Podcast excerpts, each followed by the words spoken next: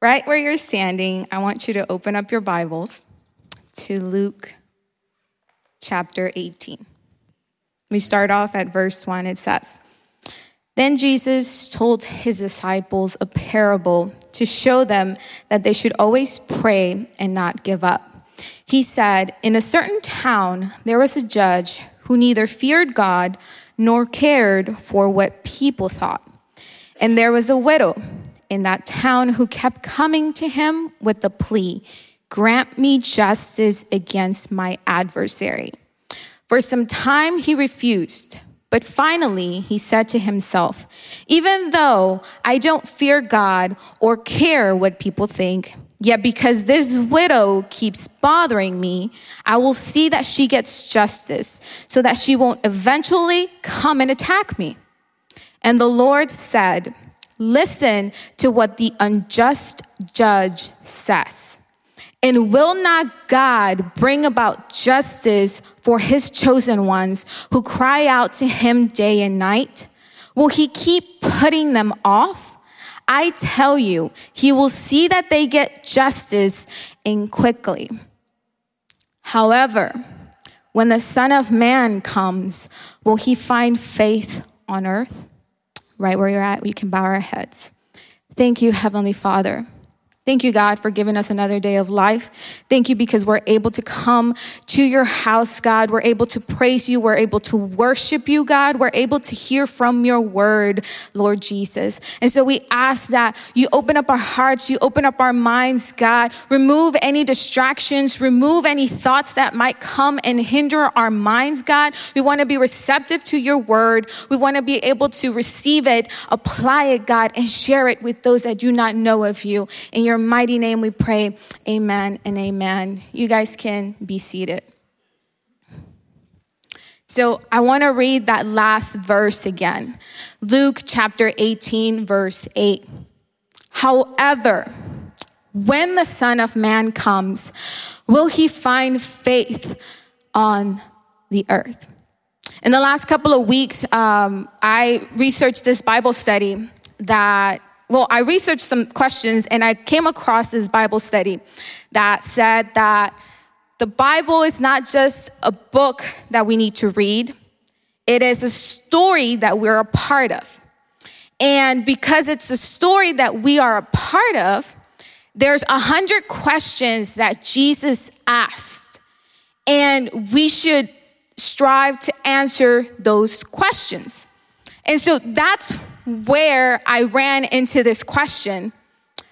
However, when the Son of Man comes, will he find faith on earth? Because that's a question that Jesus said in this parable. So that's how I came across it. And I thought it was very interesting the perspective of answering those 100 questions. And this question in particular, like, hit me pretty hard. And so let's dive in into this parable. Who are the characters? Like, what is happening, right? There's two characters in this parable there's a judge and there's a widow. There's certain characteristics about each of these characters that I want you to keep in mind. The widow was persistent. That's one of her attributes. That's one of her characteristics. But also, you have to keep in mind she's a widow.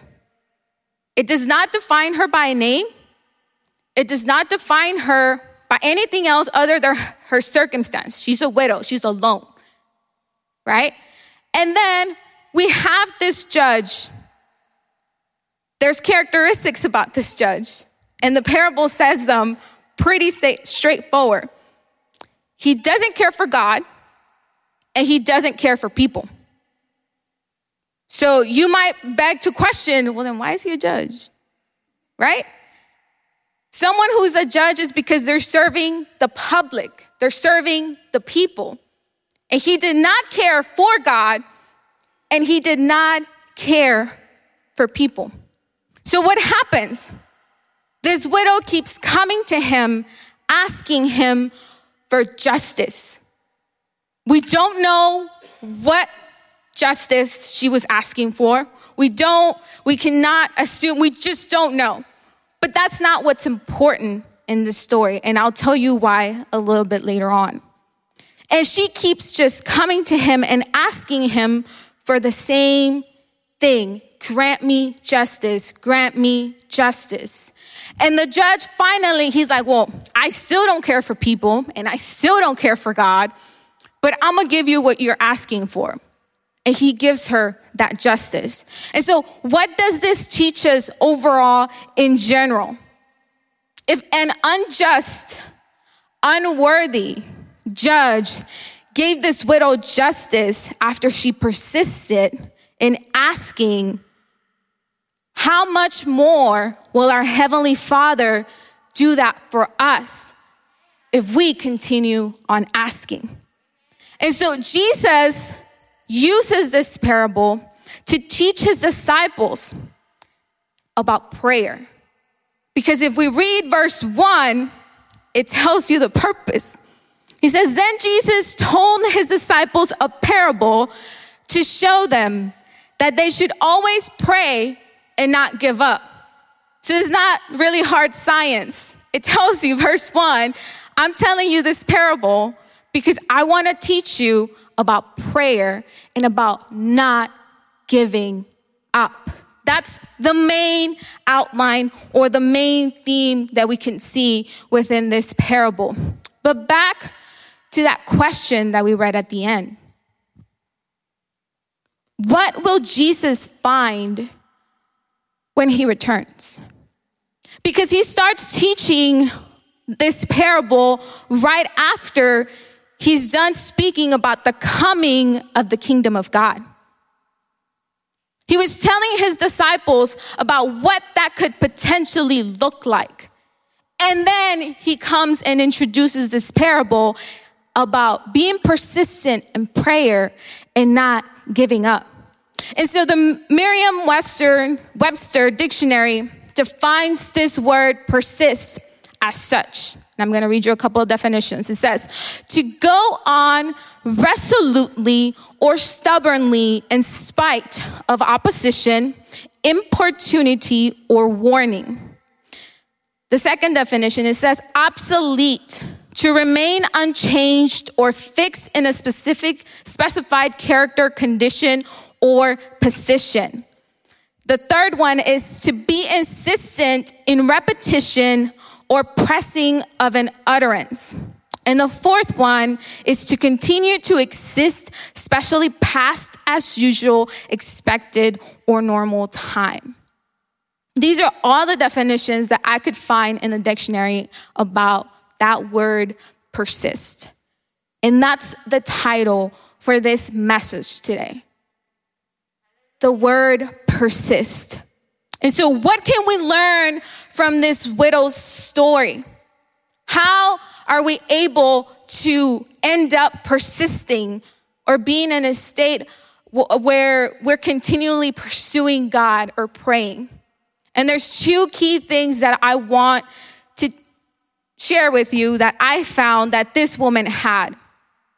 And the first one is trust. In order for us to persist, we have to trust. And I want you to go to verse two. It says, He said, In a certain town, there was a judge who neither feared God nor cared what people thought. And I want to focus on that word judge. She had some kind of trust because he was a judge. What she wanted or what she was seeking could only be found or she could only attain it if she went to this specific person with this specific title, which is a judge. She wasn't asking for justice on the street so other people can hear her. She wasn't asking for justice to some friends that she might find or other kind of officials. She was going specifically to this judge because she could trust that just because he held that title or that position, he could grant her the justice that she needed. And so I ask you, Do you trust God's position? Do you trust that you can come to his throne of grace and mercy and acquire what you are petitioning? This man did not have the characteristics of someone who cared for people or who showed some kind of compassion, but yet she still kept coming to him because he held that office that could give her what she was asking for. And so I can think or I can ask myself this question Do we trust God? Do we trust that He hears us? Do we trust that He cares? Because this judge didn't care, but that didn't seem to bother the widow. She still kept coming. She still kept coming. But we can trust that our Heavenly Father does care, that our Heavenly Father does hear us. And so this whole message was very confronting because God was saying, Bonnie, does my church truly trust me? Does my church truly trust me? But before he asked, Does my church truly trust me? He asked me, Do you really trust me? And I was like, Lord, that's a tough question, right? And I know multiple times I've, I've spoken up here, or I've preached up here, and I've, and I've mentioned my struggle in trusting God with my finances and how that's always been like an area of difficulty. And just the other day, like God, God is just so good. Like God is just good. Like God is great. Even when we're ungrateful, like God is great. And so I, I decided to go back to school. And school is expensive, very expensive. And I don't qualify for federal aid, what we call FAFSA. I qualify for TASFA, which is Texas Assistance State something. It's like FAFSA, but with the T for Texas. And they weren't giving me much money. And I had to pay out of pocket almost three grand for the summer. This is what I said, sister. I was like, whoa, how am I gonna deal with this, right? I had just finished paying for that new transmission, right? Like I talked last time, it was a lot of money. I was like, well, there goes a lot of my savings. How am I gonna pay for school? But like, I know that God's opening doors for me to go to school. So I was just like, anytime I looked at my balance on, on my student center, I was like, man, okay, God, like, I'm just gonna have to cut some expenses here and there and, and all this stuff. And the other day, I decided to look again. And I saw that my balance had gone down by like half. And I was like, this is weird. I was like, this is weird. So I looked and I have been I had been provided with $1,400 in aid.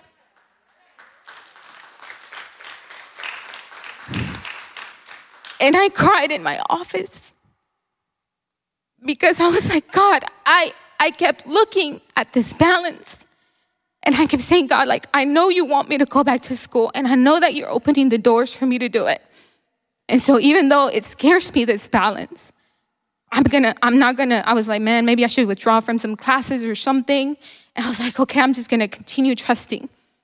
And I didn't get down on my knees and pray for like three hours. I just kept looking at that balance, and I was like, God, I trust you. I, I don't know how, but we're gonna, we're gonna make it. And so when I saw that that aid came out of nowhere, I was like, God, thank you. Thank you. Because even in my little faith that I had, you came through.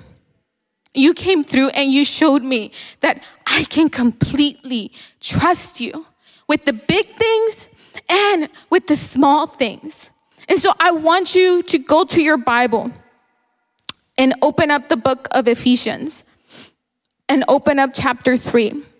And I love the book of Ephesians because Paul, while being in jail, he writes this letter to the church in Ephesus.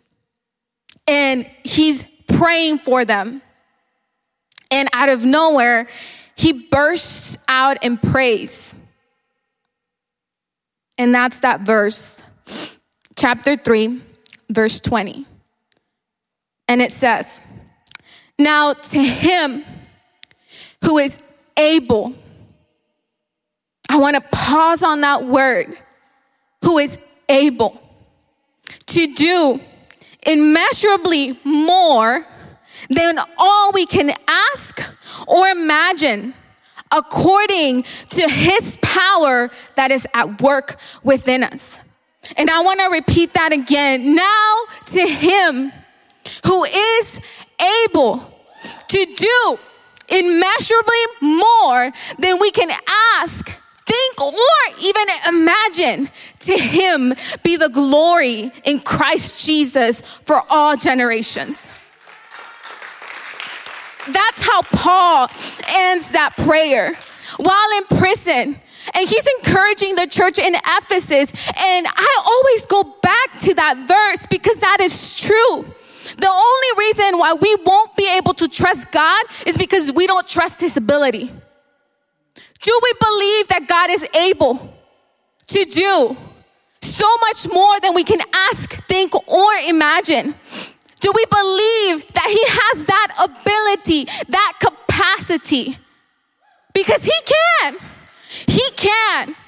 And our business is in the business of believing that He can do immeasurably more. And His business is when He will do it. Our business is just believing that He can.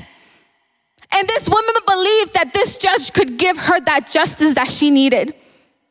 And so God is saying, Do you believe that I can?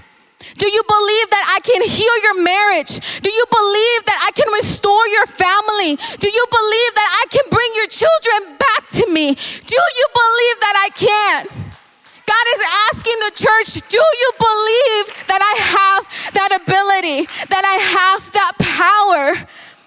Do you believe? That's where the root of our trust is founded. When we believe that God can.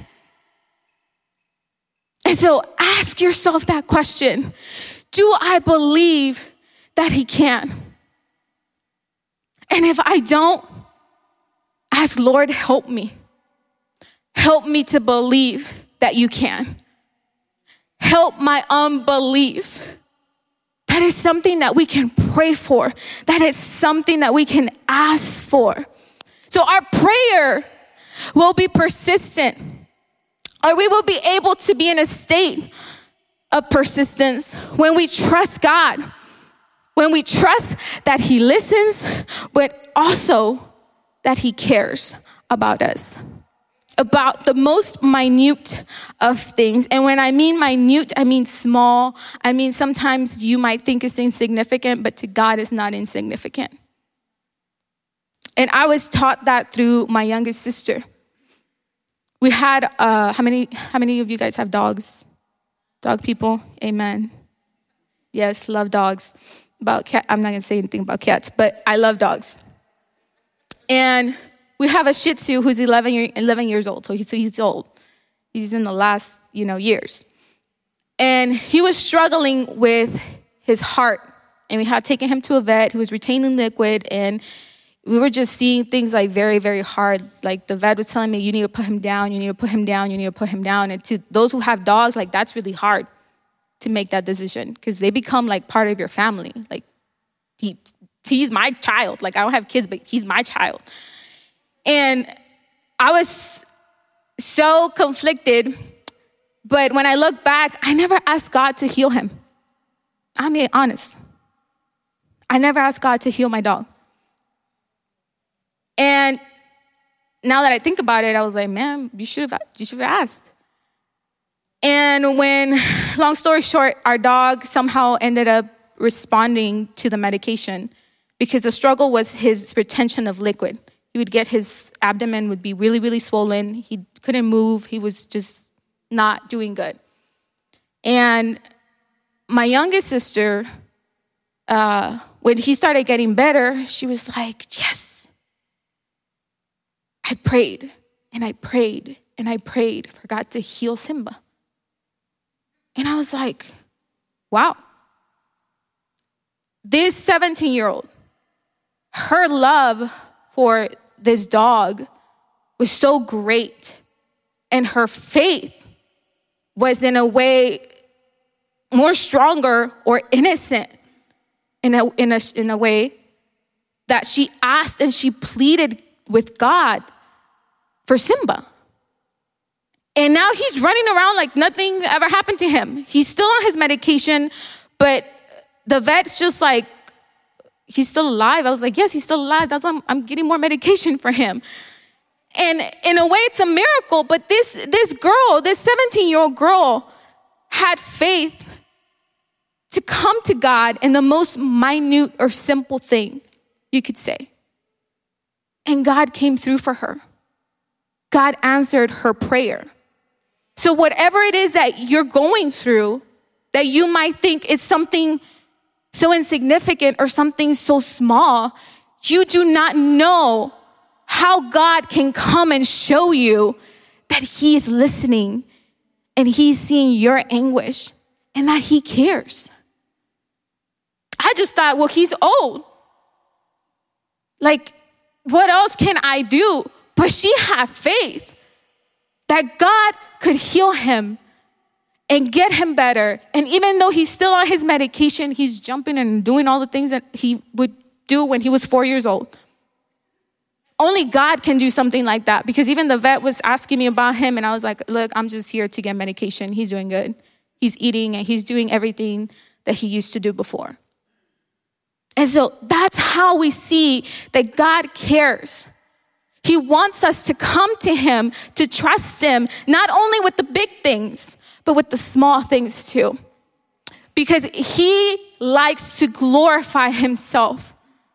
He likes to show you that He is God, the Almighty, that He is God. He is your God, the one and only that cares about you in the big things and in the small things. And I want to go to Matthew chapter 8, verses 1, 2, 3. And if you're having trouble believing in God's ability, here's a verse or a story that can encourage you in believing that God is willing. Because ability is just having the power to do, willing is actually wanting to do it. So, Matthew chapter 8, verses 1 to 3 says, When Jesus came down from the mountainside, large crowds followed him. And a man with leprosy came and knelt before him and said, Lord, if you are willing, if you are willing, you can make me clean. He didn't question God's ability. He questioned God's willingness to heal him. And Jesus said, I am willing.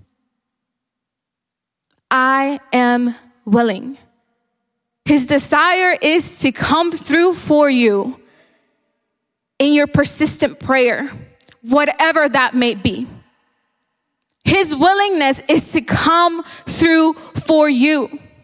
When that will happen, that's all up to God. But He is willing. He is willing to restore marriages and He is willing to restore souls back to Him. You can believe that and you can trust in that. He is willing. So stop questioning God's ability, but also stop questioning God's willingness. Because He is willing to work in your life in one way, shape, or form God is willing. And the next thing that we can learn about this woman, the second thing is pursue or pursuit. Verse 3 says, And there was a widow in that town who kept coming to him with the plea, Grant me justice against my adversary. And I want to focus on the word or the phrase kept coming. She kept coming. The Bible does not tell us, or this parable does not tell us how many times she came. Maybe she came two times, maybe she came three times, maybe she came every day, five times a day. We don't know. But what the Bible tells us is that she kept coming until she got her justice. And so, how many of us have given up on a prayer or a petition because we don't see an answer? How many of us have stopped asking? You see, because this woman was asking for justice and we don't know what it was. And she was asking for justice to an unjust judge. So, just like we can see the characteristics of him that he did not care for God and he did not care for people, how do you think he treated her every single time she came to ask? Do you think he welcomed her? Do you think he said nice things to her? How do you think he treated her every time she kept coming asking? I'm pretty sure he abused her verbally because he did not care for God and he did not care for people. And that just shows me the condition of his heart. And that can show you how a person acts or reacts. So I am sure that he did not treat her nicely. And even with her not being treated nicely or fairly, she still kept coming. And she still kept asking. She was relentless in her pursuit until she acquired what she was asking. And I can only ask this question Are we relentless in our pursuit? Not only in our pursuit for that prayer or that petition, but are we relentless in the pursuit of God? as a church, as believers, are we relentless in the pursuit? Do we keep coming? Do we keep coming to Him? Or have we given up? Or have we lost faith? Do you keep coming to God? Her asking did not waver, her asking did not falter. Her desperation was so great. She just kept coming. And God is telling you today just keep coming. Just keep coming. Keep asking, keep asking, keep asking me. Don't stop. Keep praying, keep seeking me. Do not stop. Have we faltered in our pursuit? Are we now lazy in our pursuit? Because maybe we're not seeing things happening in the timeline or in the time frame that we want it to happen. And so we stopped asking and we've stopped coming. And earlier on in this book, Luke chapter 11, Jesus gives them another example, and I want you to go with me there. Jesus was teaching on prayer, and the disciples ask him, "Will Jesus, teach us how to pray. And after he says the famous prayer uh, that everybody knows, in verse 5, he gives them a little bit of an example. Chapter 11, verse 5 says, Suppose you have a friend and you go to him at midnight and say, Friend, lend me three loaves of bread. A friend of mine on a journey has come to me and I have no food to offer him. And suppose the one inside answers, Don't bother me. The door is already locked and my children are in bed. I can't get up to get you anything. I tell you, even though he will not get up and give you bread because of friendship, Yet because of your shameless audacity, he will surely get up and give you as much as you need. So, verse 9 says, So I say to you, ask, and it will be given to you. Seek, and you will find. Knock, and the door will be open to you. For everyone who asks receives. The one who seeks finds, and the one who knocks, the door will be open. So keep asking, keep knocking, be persistent. Because if us as humans can be willing to give someone what they're asking for, us in our sinful nature, right? Maybe not because they're our friend, like in this example, but because, man, you came to me at one o'clock. Like, You at least drove all the way over here or walked all the way over here. Might as well give you something. If we're able to think in that way, imagine how God sees our persistence. He sees it as man, my daughter has faith because she knows that I'm able to give her what she's asking. And she keeps asking. Her pursuit is relentless. Her pursuit is relentless. And so, is our pursuit relentless? And if it's not, then we need it to be.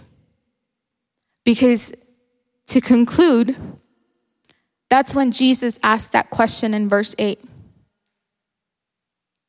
However, when the Son of Man returns, will he find faith on earth?